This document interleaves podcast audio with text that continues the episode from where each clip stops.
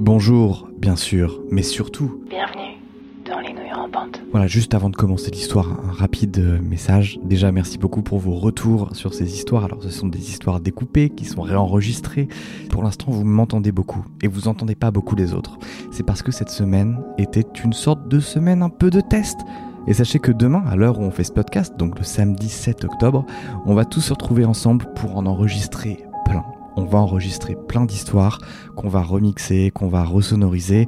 On va les refaire ensemble et vous allez entendre des histoires de Boulet, de Chéri Klim, de Clara et même de Judith de Demoiselle d'horreur, puisque Judith de Demoiselle d'horreur sera là pour l'émission du soir qui sera en live samedi soir 22h, une bonne émission des familles. je pense que vous l'aviez déjà un peu vu venir, mais je voulais que ce soit bien clair entre nous que le mois d'octobre, c'est le mois qui fait peur et on voulait vous accompagner pendant ce mois qui fait peur avec un calendrier de l'avant un peu spécial qui va nous emmener jusque fin octobre. Mais attention, on va pas s'arrêter à fin octobre. Bref, je vous en dis pas plus. Par contre, cette histoire s'intitule La vallée des voix.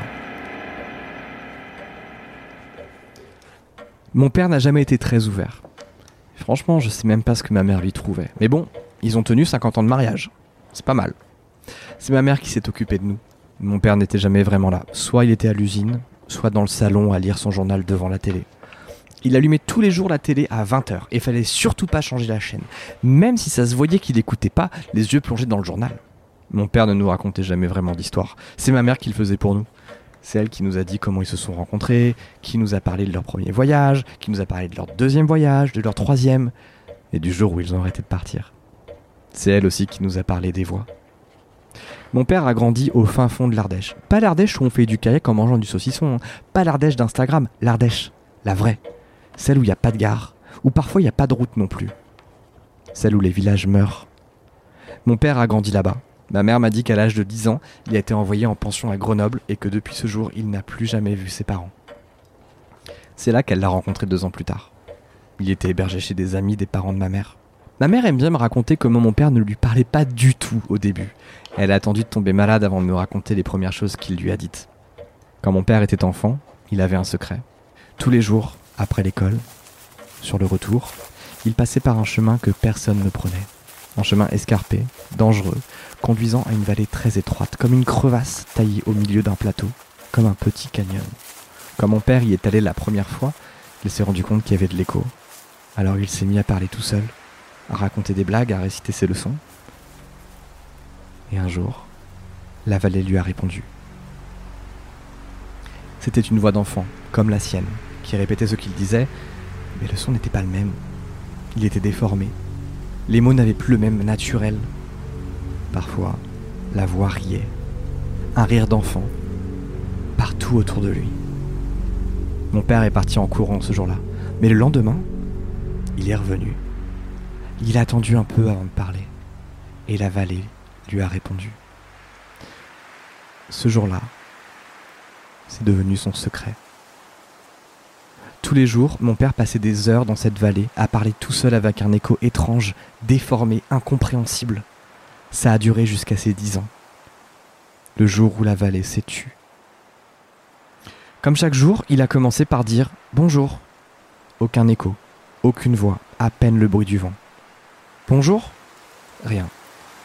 Alors dans le doute, il a fait comme tous les autres jours. Il s'est posé à l'ombre d'un arbre, il a commencé à réciter ses leçons, à jouer tout seul. Il n'a même pas fait attention à la nuit qui tombait. Il voulait pas partir, c'était sa vallée. Il y était bien. Et d'un coup, une explosion, des pleurs, des cris, des dizaines, des dizaines et des dizaines de bruits de choc, de violence, de larmes. Mon père, pris de panique, rentre chez ses parents il n'est pas dans son état normal. Il a à peine 10 ans, alors il leur raconte tout. Et ses parents ne le croient pas. Ils le grondent. Ils le punissent. Mais ça fait plus d'un an maintenant que cette vallée fait partie de la vie de mon père, et il le sait. Et un an, c'est long quand on a 10 ans. Alors il fugue. Ses parents ne savent pas où se trouve cette vallée, et de toute façon, il n'a qu'à s'y cacher, jusqu'à ce que la voix revienne, jusqu'à ce que la vallée lui réponde à nouveau. Des gendarmes l'ont retrouvé au petit matin sale, frigorifié, noyé dans les larmes. Une semaine plus tard, il était en pension à Grenoble.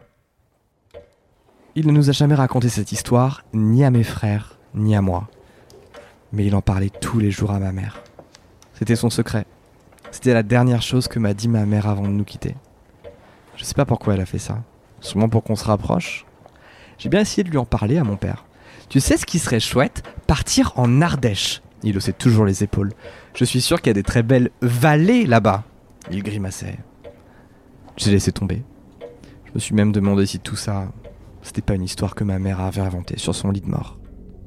Moins de cinq ans plus tard, je suis tombé sur un thread. Le jour où la Chine a détruit une montagne à cause d'un enfant. Et l'histoire était sordide. Une famille de paysans dans les montagnes était convaincue qu'une vallée était possédée par le démon. Des voix étrangères en sortaient. Alors un jour, le parti communiste chinois a relocalisé la famille et dynamité la vallée. Ça m'a pris six mois. Six mois pour contacter la personne qui a fait le thread, pour remonter au journaliste, pour engager un traducteur, pour remonter à la personne qui a rapporté l'histoire pour la première fois, pour retrouver la famille de l'enfant de la montagne, pour contacter ses enfants à lui, pour leur expliquer la situation, à leur parler sur Zoom, à proposer de leur payer le billet. Je n'ai rien dit à mon père. Un jour, vers 16h, j'ai pris son fauteuil, je l'ai emmené au sommet de la Bastille, un endroit qui surplombe Grenoble. Quand le soleil se couche, il enflamme le ciel derrière les montagnes et il laisse sa place aux lumières de la ville. Mon père a râlé. Si on partait à 16h, il fallait vraiment penser à rentrer vite, sinon il risquait de rater le journal. Mes frères attendaient en haut. Ils étaient à côté de deux femmes et d'un vieil homme, lui aussi en fauteuil. Il regardait la ville. J'ai ajusté le plaid de mon père et j'ai arrêté son fauteuil juste à côté du vieil homme. J'ai dit bonjour à ses enfants. Ni mon père ni l'autre vieil homme ne savaient pourquoi ils étaient là. Quelques minutes ont passé sans qu'ils échangent le moindre mot. Et puis, le vieil homme a dit quelque chose, j'ai pas bien entendu quoi, mais je n'oublierai jamais la tête de mon père quand il a compris. Je n'ai jamais vu ses yeux aussi écarquillés. Et son sourire Mon père n'a aucune notion de chinois et le vieil homme ne connaissait pas le moindre mot de français non plus. Mais pendant plusieurs heures, ils n'ont pas arrêté de parler. Mon père disait quelque chose en français, le vieil homme répondait en mandarin. Avec ses enfants à lui, nous échangeons en anglais pour nous traduire mutuellement le dialogue, mais très vite, nous sommes reculés.